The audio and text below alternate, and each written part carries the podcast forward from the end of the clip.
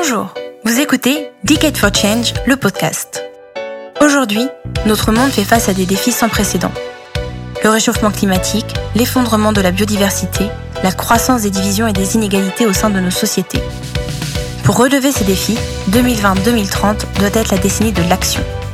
10 ans pour transformer les bonnes volontés en résultats à la hauteur des enjeux. C'est la responsabilité de chacun. Mais comment faire Decade for Change, le podcast, part à la rencontre de celles et ceux qui ne se contentent pas du diagnostic et des déclarations d'intention.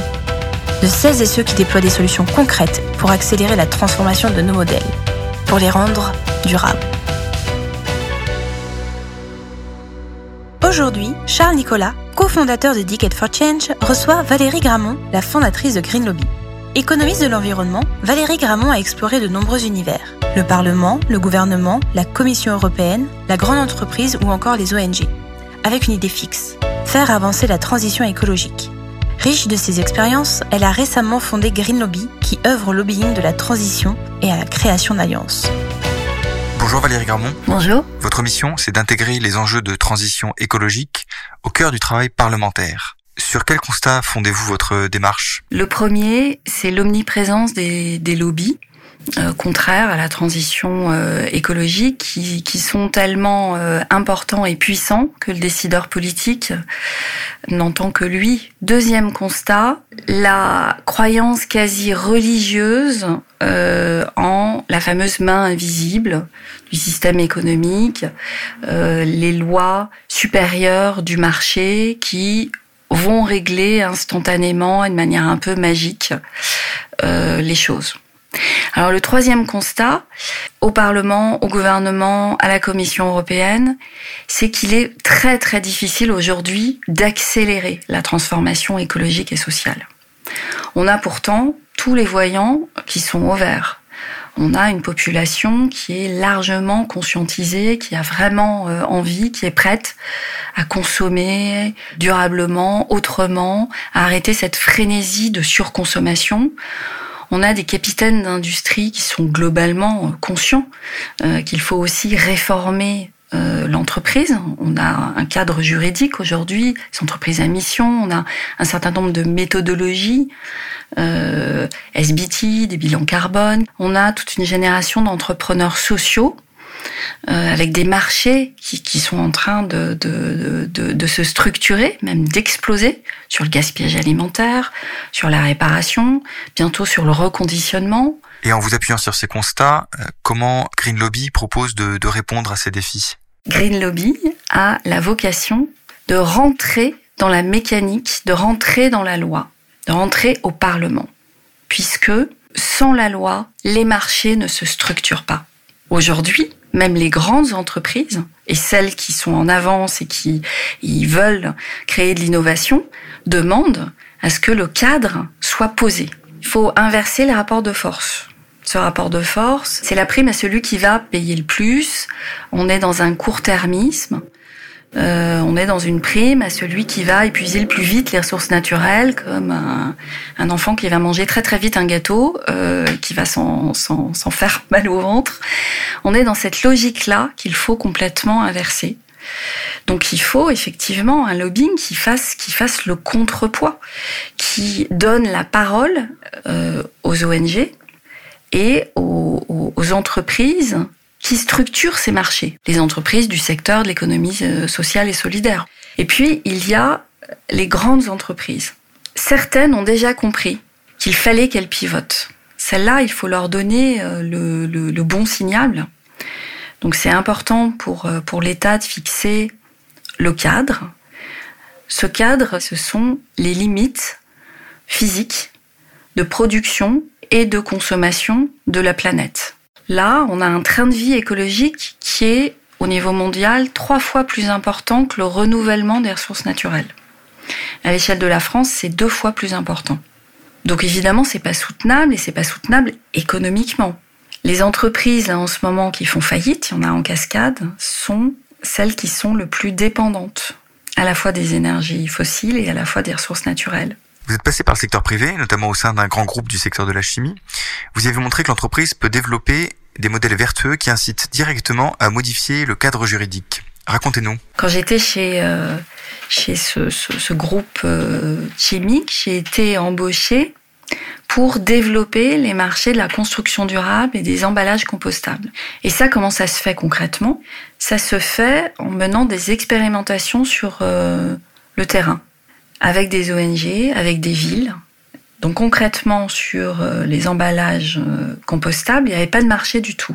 J'ai été chercher des, communes qui avaient largement investi dans la collecte des biodéchets on a passé par des partenariats avec des supermarchés qui ont distribué aux consommateurs des plastiques euh, compostables avec lesquels ils ont pu faire leur tri. Et du coup, on a trié en jetant le contenu et le contenant en même temps. C'était, ça a facilité la pratique de tri et ça a augmenté le taux de collecte pour les collectivités locales qui s'en sont servies pour faire des engrais ou de la méthanisation c'est un exemple de cercle vertueux sur le territoire où des entreprises qui distribuent des sacs compostables, qui cherchent à, créer le marché, des supermarchés qui du coup favorisent la baisse, la distribution, la réduction à la source euh, des sacs de caisse qui sont maintenant interdits.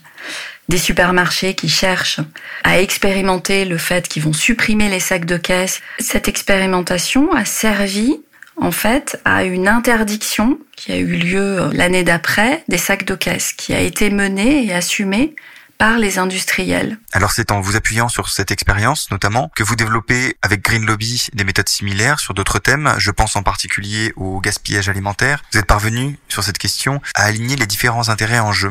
Comment y parvient-on? Chez Green Lobby, on s'est intéressé au gaspillage alimentaire. Le gaspillage alimentaire, c'est 360 euh, repas par seconde. C'est un trou pour l'économie euh, de, de 16 milliards. Il y a eu un alignement tout simplement parce que ce, gaspillage, il est coûteux en ressources pour la grande distribution.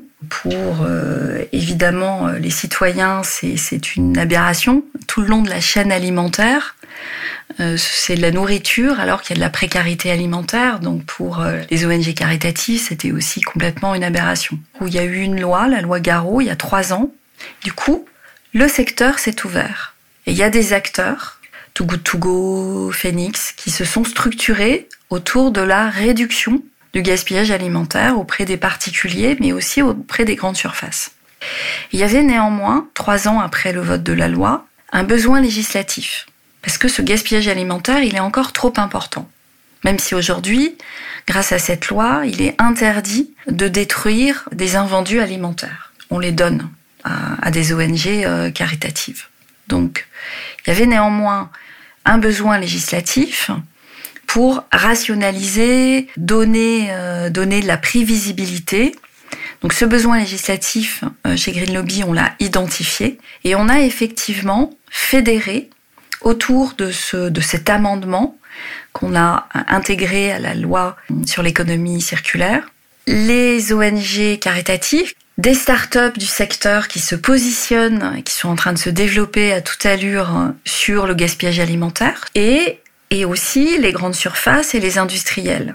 Donc là, notre technique a été d'écouter leurs réticences, parce que le besoin ne venait pas d'elles parce que, comme je l'explique, ça n'est pas dans la, dans la culture euh, des grandes entreprises et des industriels que de demander des évolutions législatives, même si, à des très hauts niveaux, ça commence à changer. Nous sommes allés les voir en faisant la liste très très pointue, très, euh, de manière très précise de toutes leurs réticences. Et nous avons pu fournir aux décideurs politiques une synthèse qui rassure le décideur. C'est aussi pour ça qu'on est là, nous, Green Lobby, c'est vraiment pour rentrer dans la mécanique de la fabrication de la loi. Ça concerne tout le monde et on y arrivera que si tout le monde s'implique, si on s'intéresse à nouveau à la chose publique, pas la politique politicienne, hein, euh, mais à la chose publique et à la fabrication de la loi et à ce qu'on veut pour cette société. Quel est l'intérêt des entreprises à construire des alliances avec les acteurs de l'ESS ou avec les ONG est-ce que c'est la perception du risque? Est-ce que c'est la perception de l'opportunité économique? Pour moi, c'est vraiment l'opportunité économique. Il n'y a pas de business dans un monde à 4 degrés. Si une entreprise n'anticipe pas ça, demain, elle disparaît. La question n'est pas d'opposer économie et écologie.